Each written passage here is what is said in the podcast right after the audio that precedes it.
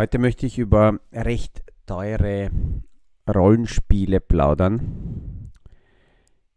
Diese, diese Idee darüber zu plaudern hat sich ergeben, weil äh, bei, bei unterschiedlichen Konferenzen, Videokonferenzen, Webinaren äh, aus dem Publikum Zurufe, Fragen, Bemerkungen kommen und eine Bemerkung, die hier gekommen ist, deutet für mich zumindest darauf hin, einerseits ist es sehr ehrlich und zeigt, wie sehr viele Privatanleger denken. Andererseits zeigt es auch, dass die Person, die diese Frage oder Bemerkung geschickt hat, sich noch nicht entschieden hat, in welcher Rolle ähm, die Person an den Kapitalanlagemärkten auftritt.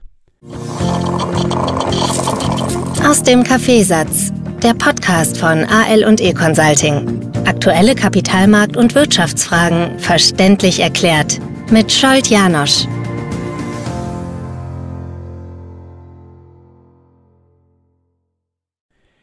Das Rollenspiel zwischen Spekulanten und fundierten Anlegern ist grundunterschiedlich und ähm, es ist notwendig, sich zu entscheiden, wer bin ich, was will ich hier eigentlich. Ich verstehe schon, dass sehr viele Anleger, und das ist auch meine Erfahrung, das merke ich, ähm, wenn die Märkte nach oben gehen und aus welchen Gründen auch immer eine spekulative Welle sich ergeben hat, die man reiten kann, dann blendet man ganz gern diese Kappe, dass man jetzt gerade Spekulant ist, aus und redet sich ein, es ist ein, ein, ein, ein eine fundierte Überlegung dahinter und ähm, es wird mit einer bestimmten Strategie angelegt. Wenn dann aber die Märkte drehen und so wie jetzt in einzelnen Bereichen durchaus wieder von Spekulanten verstärkt auch negative Tendenzen da sind, dann würde man gern nicht dabei sein. Weil aber äh, sehr, sehr viele Anleger tatsächlich keine Spekulanten sind. Sie sind Schönwetter, Mitspieler, aber keine Spekulanten, weil ein Vollblutspekulant arbeitet mit allen Phasen des Marktes, sowohl mit den Aufwärtsphasen als auch mit den Abwärtsphasen. Aber das Wichtigste ist, dass ein Vollblutspekulant weiß, dass seine technischen Rahmenbedingungen dafür vorbereitet sein müssen. Das heißt, er braucht ganz andere technische Oberflächen, um schneller zu reagieren. Auch einen schnelleren Zugang zu den Informationen. Und ein Spekulant, wie gesagt, arbeitet mit allen Phasen des Marktes. Anleger, die immer nur in der Schönwetterphase dort dabei sein wollen, wo es gerade interessant ist, die verlieren meist. Und deswegen habe ich die heutige Folge auch so genannt, teure Rollenspiele. Weil wenn man sich nicht entscheiden kann, dann springt man hin und her, meist zu spät und verliert. Ich verwende nicht gern diese Bezeichnung Profi-Anleger, weil ähm, Profi-Anleger sehr einfach formuliert äh, Personen sind, die sich überwiegend zuerst einmal einreden, angeblich alles besser zu wissen als der Markt. Und dem Markt schlagen sehr, sehr wenige über lange Zeit. Kurzfristig gibt es da und dort Glücksgriffe, aber langfristig gelingt es kaum. Also das ist erst einmal am wichtigsten, dass man als Privatanleger sagt, sich selber eingesteht, wer bin ich? Warum bin ich da? In den vergangenen 30 Jahren sind einige Spekulationswellen an mir vorbeigezogen und ich war nicht dabei. Rückwirkend könnte man jetzt sagen, naja, da hätte ich da und dort dabei sein können. Aber ich glaube, das ist auch eine ganz wichtige Frage, wenn man genau diese Rückblicke sich anschaut und äh, sich selbst, selbst betrachtet und die Frage stellt, tue ich mir selber leid, bedauere ich mich, dass ich diese Spekulationswelle nicht geritten habe.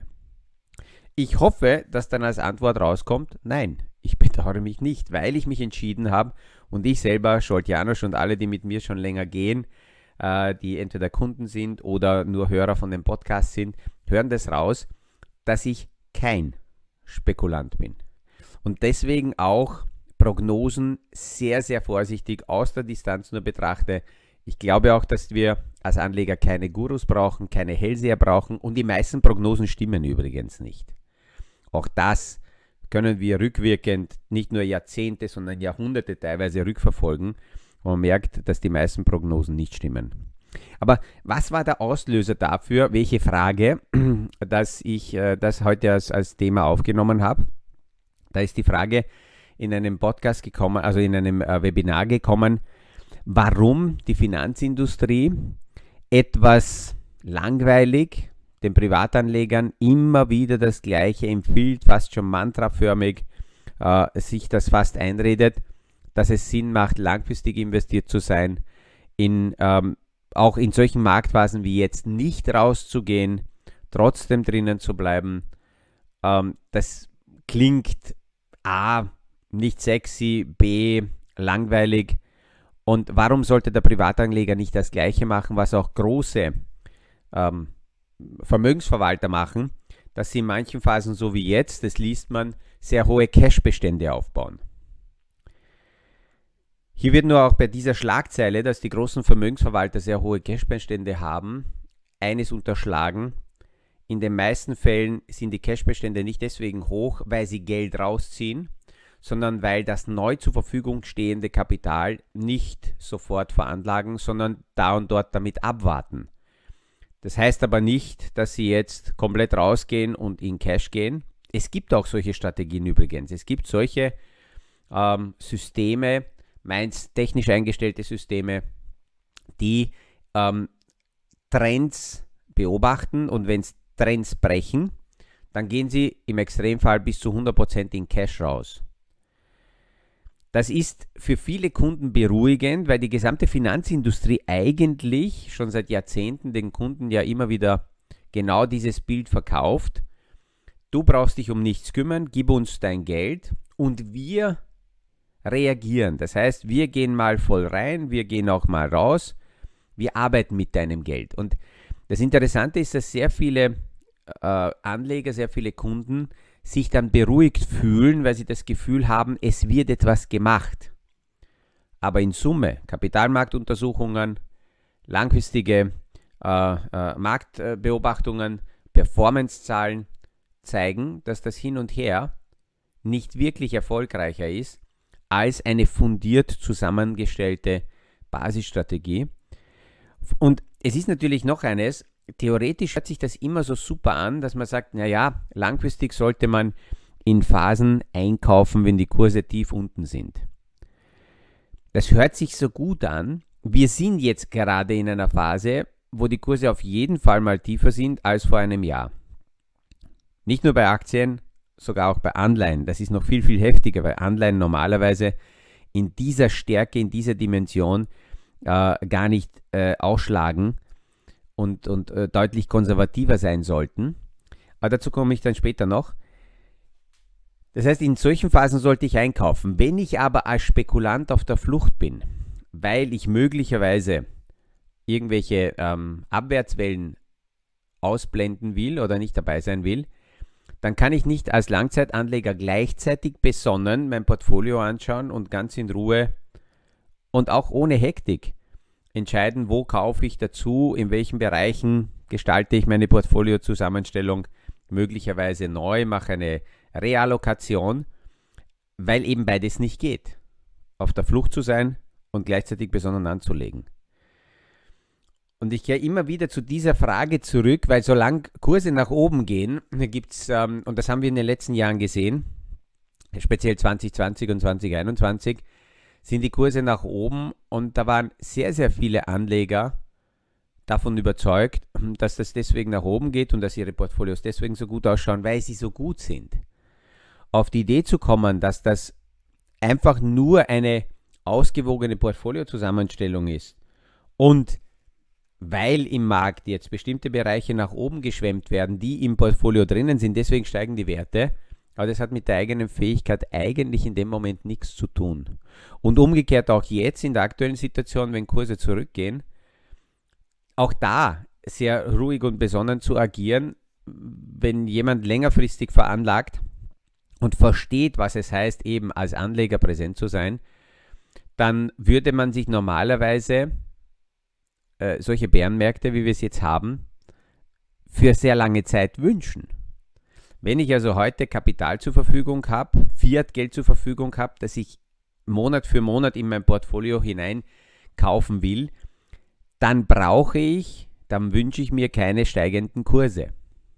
Ich verstehe schon, dass dieses äh, dieses Streicheln, dieses Sellenstreicheln ganz gut tut, wenn man monatlich hineinkauft und parallel dazu die Kurse steigen, weil dann die Psychologie dabei hilft und äh, weil der Anleger sagt, ja, es ist richtig, was ich hier mache.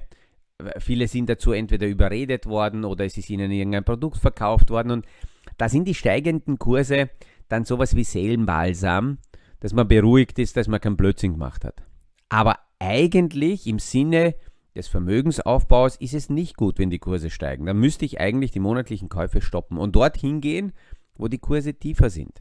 Aber dazu brauche ich eben diese völlig andere äh, Sichtweise, die ganz andere Betrachtung. Und ähm, davor muss ich eben klar für mich definieren, bin ich Spekulant oder bin ich Anleger. Ähm, im Anleihenbereich sieht man zum Beispiel sehr gut, wie Spekulanten und wie Langzeitanleger mit einer bestimmten Anleihe umgehen. Es gibt diese berühmte 100-Jahres-Staatsanleihe der Republik Österreich. Die Anleihe ist vor zwei Jahren begeben worden. Wie die Zinsen damals oder danach nach unten gegangen sind, ist diese Anleihe, weil die eine sehr, sehr lange Laufzeit noch hat, damals 100 Jahre oder 99 Jahre Restlaufzeit, ist diese Anleihe um plus 70, 80 Prozent in die Höhe geschossen. Warum? Diese Anleihe war begeben, ich glaube, mit 1,1 Prozent. Dazwischen sind die Zinsen gefallen. Die Zinsen sind sogar ins Negative gegangen. Das bedeutet, wenn jemand diese Anleihe gehalten hat, hat er im Vergleich zum Markt, zum Kapitalmarkt, positive Zinsen bekommen, während die anderen Teilnehmer negative, negative Zinsen gehabt haben.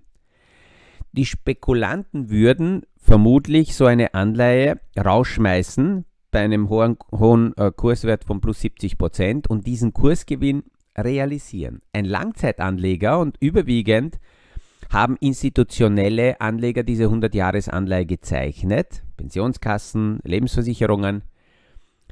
Denen ist dieser Kursgewinn egal. Warum? Sie bewerten die Anleihen in ihren Bilanzen nicht mit den tagesaktuellen Kurswerten. Das heißt, auch wenn diese plus 70% Kursgewinn da waren, auf dem Papier, das war für sie irrelevant. Jetzt haben wir eine andere Situation. Die Zinsen haben begonnen zu steigen. Weil die Zinsen begonnen haben zu steigen, oder zumindest ist es angekündigt worden, dass die Zinsen steigen werden, das nimmt dann der Kapitalmarkt vorweg. Jetzt ist diese 100-jährige Anleihe wenn man das jetzt vergleicht mit den Kurswerten vor einem Jahr, um etwa 70% eingebrochen. Die Anleihe ist mit Kurs 100 begeben worden, zahlt 1,1% Zins aus und hat jetzt einen Kurswert von ungefähr 45.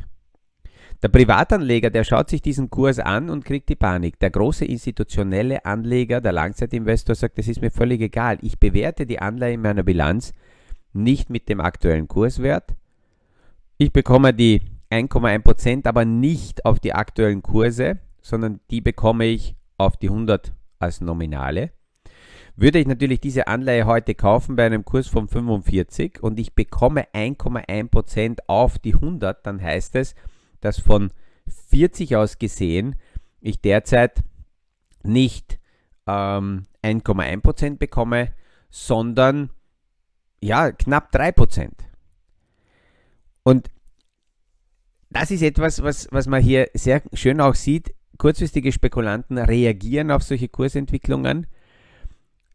Besonnene Investoren langfristig kümmern sich über diese kurzfristigen äh, Schwankungen nicht. Und wir haben in den, in den vergangenen Jahrzehnten eines gesehen, und das muss man sich immer wieder bewusst machen, wenn so ähm, äh, super Prognosen daherkommen. Ich habe gestern wieder eine Zeitung in die Hand bekommen und an sich ein, ein Ökonom, den man ernst nehmen sollte und kommt mit einer populistischen Aussage daher im Zusammenhang mit der Inflation, wo man eigentlich sagen kann, Nonsens, kann man gleich kübeln. Äh, wenn er sagt, ja, die Zentralbanken haben die Inflation in die Höhe getrieben und nur weil sie äh, billig Geld pumpen, deswegen steigt die Inflation. Die Zentralbanken haben direkt dem Kapitalmarkt nie Geld gegeben. Die Zentralbanken haben immer schon die Aufgabe, Rahmenbedingungen zur Verfügung zu stellen, aber sie geben das nicht aus. Es gibt so diese Aussage, der Fed is lending, not spending. Das heißt, die äh, Fed oder die Europäische Zentralbank stellen Liquidität im Hintergrund zur Verfügung, sichern Liquidität den Märkten, aber sie geben das Geld nicht aus, sie investieren nicht direkt. Ich kann nirgends zu einer EZB-Filiale gehen, um dort Geld aufzunehmen. Das funktioniert nicht. 2020 gab es Videos, ich muss das wieder mal ausgraben, da haben wir darüber gesprochen, dass diese Liquiditätsunterstützung, die wir 2020 gesehen haben, komplett anders ablaufen wird als die Liquiditätsunterstützung nach 2008. Als 2008 die Finanzkrise ausbrach und die Institute in, in Schieflage geraten sind, haben die Zentralbanken der Finanzindustrie Liquidität zur Verfügung gestellt und die haben überwiegend dieses Geld dafür auch verwendet, um sich quasi selber zu sanieren und nicht unbedingt jetzt billig Kredite rauszuschießen und äh, dem Kapitalmarkt Geld zur Verfügung zu stellen. Das ist jetzt nach 2020 ganz anders gewesen. Hier hat zusätzlich die Politik eingegriffen und es ist nochmal zusätzlich Liquidität rausgegangen.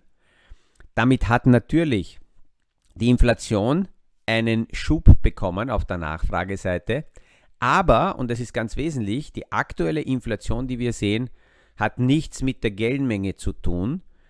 Ähm, ich, ich schaue mir das an, wenn Christine Lagarde zum Beispiel mit irgendwelchen Politikern und Abgeordneten nach Shanghai fährt und dort äh, in irgendeinem Entladehafen beginnt, Container von den Schiffen zu holen und die zu entladen, damit die äh, globalen Lieferketten weiter funktionieren. Natürlich kann man die Inflation, die jetzt auf der Versorgungsseite aufgetreten ist, auch mit Zinssteigerungen und mit der Rezession abwürgen. Weil wenn die Rezession kommt, bricht auf jeden Fall mehr die Nachfrage noch stärker zusammen. Wenn die Nachfrage stärker zusammenbricht, ist, äh, sind viele Produkte, die jetzt in den Lieferketten hängen, gar nicht mehr notwendig. Wenn diese Nachfrage zurückgeht, dann brauchen sich die Lieferketten eigentlich gar nicht zu normalisieren. Ähm, weil die Nachfrage gar nicht da ist und wir haben weniger Probleme.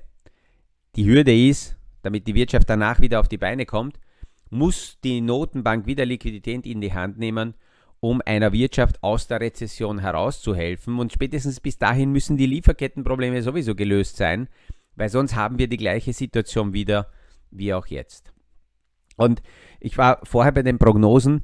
Ich habe in den vergangenen mit mittlerweile 30 Jahren eines gesehen, die Prognosen stimmen in den meisten Fällen nicht. Deswegen habe ich vor ein paar Wochen darüber gesprochen, dass wir keine Gurus brauchen, die immer dann, wenn es ein bisschen äh, Unsicherheit gibt, populistisch rausgehen und irgendwelche Prognosen abgeben.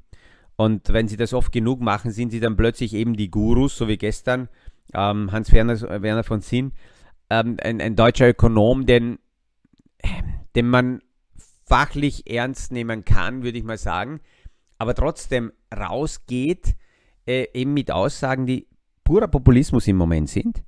Nur weil die Menschen das hören wollen, lesen wollen und äh, damit die Politik auch jetzt die Möglichkeit hat, Geschenke zu verteilen, die man natürlich dann auch wieder finanzieren muss. Und er dann sagt, ja, er sagt seit Jahren schon, dass die Inflation steigen wird ja, wenn einer lange, lange, lange sagt, dass irgendwas passieren wird, dann wird er schon irgendwann recht haben. Das ist ungefähr so wie die Uhr, die nicht mehr funktioniert, hier auf meinem Studiotisch. Und trotzdem zeigt diese Uhr zweimal am Tag die richtige Uhrzeit an. Ich brauche nur genau in dem Moment hinschauen und dann hat die Uhr recht, obwohl die gar nicht funktioniert. Und so ähnlich ist es bei diesen Prognosen. Nehmen wir nur die Covid-Geschichte her. Keiner hat prognostizieren können, dass die Covid-Verbreitung ähm, weltweit die gesamte globale Wirtschaft stilllegt, plus dann danach solche Lieferkettenprobleme auftauchen werden, wie wir es jetzt sehen. Die V-förmige Erholung der Wirtschaft nach, der, nach dem Lockdown hat niemand prognostizieren können. Dass am 24. Februar 2022 der Putin die Ukraine in der Form angreift und äh, bis heute ungefähr 1200 Raketen auf die Ukraine abschießt, hat niemand prognostizieren können. Dass die Inflation auf so eine Größen, also auf so eine Höhe steigt, wie wir es jetzt haben, hat niemand prognostizieren können. Das heißt, all diese Prognosen, die gekommen sind, waren falsch. Das, was passiert ist, hat niemand prognostizieren können. Und das ist deswegen wichtig, weil wenn wir jetzt lesen, wie dunkel die Wolken sind und prognostiziert wird, was alles untergeht, was alles nicht funktionieren wird, was alles kollabiert und jetzt sind wir am Ende oder auch nicht. Und es kann sein, dass es komplett anders kommt. Prognosen sind meist, und das muss man klar sagen, und irgendwelche Schätzungen sind keine Garantien. Die gehen raus, der Kapitalmarkt und dort überwiegend die Spekulanten reagieren darauf und preisen das ein. Und wenn es anders kommt, naja, dann reagieren die Märkte wieder darauf. Und aus dieser kurzfristigen Hin- und Her-Spekulation sollte ich mich als Anleger eigentlich raushalten, wenn das nicht mein Daily Business ist. Und macht es jemandem so viel Spaß, dann ist ja nichts dagegen einzuwenden, dann sage ich auch bitte dann Vollgas hinein als Spekulant das richtig erlernen und als Daily Business täglich acht bis zehn Stunden das zu machen. Aber wenn nicht, wenn mein Job was anderes ist und wenn meine, meine Berufung was anderes ist, dann lohnt es sich nicht, so nur Schönwetterspekulant zu sein oder am Wochenende irgendwelche Zeitungen zu lesen, die vor drei Wochen geschrieben wurden. Und selbst damals waren die Nachrichten schon überholt, sondern ganz in Ruhe und besonnen ein Portfolio zusammenzustellen und in allen Phasen damit zu arbeiten, weil dann kann ich viel nüchterner solche Phasen des Marktes ohne fix wetten zu müssen, ausnutzen, wenn die Kurse günstiger sind und da, da und dort hineinkaufen, wenn es einen Sinn macht. Aber die Einkäufe nicht deswegen machen, weil ich damit garantiert Gewinne mache, sondern die Einkäufe mache ich deswegen, weil das im Grunde zum Basisportfolio, das ich mir selber überlegt habe oder mit meinem Berater äh, sehr gut dazu passt. Ich hoffe, dass diese Gedanken jetzt vor dem lang langen Wochenende ähm, ein wenig helfen für die nächsten Gespräche mit dem Berater, mit sich selber ähm, und, und die Portfolios aus dieser Distanz betrachtet werden können. Ich werde mich sicher in den nächsten Tagen auch noch melden, weil international die Märkte ja nicht schlafen und mein Biorhythmus ist trotzdem so eingestellt, dass ich auch am Wochenende mich mit den Themen beschäftige. Zwischendurch kommt also da und dort vielleicht ein Podcast und ansonsten hören wir uns allerspätestens wieder nächsten Montag. Bis dahin, schöne Zeit, liebe Grüße und freue mich auf den nächsten Podcast aus dem Kaffeesatz. Das war aus dem Kaffeesatz, der Podcast von AL und E Consulting zu aktuellen Kapitalmarkt- und Wirtschaftsfragen, verständlich erklärt mit Scholt Janosch. Aktuelle Fragen, Rückmeldungen und Anmeldungen zum nächsten Kapitalmarkt-Talk findet ihr auf unserer Homepage www.aleconsulting.at.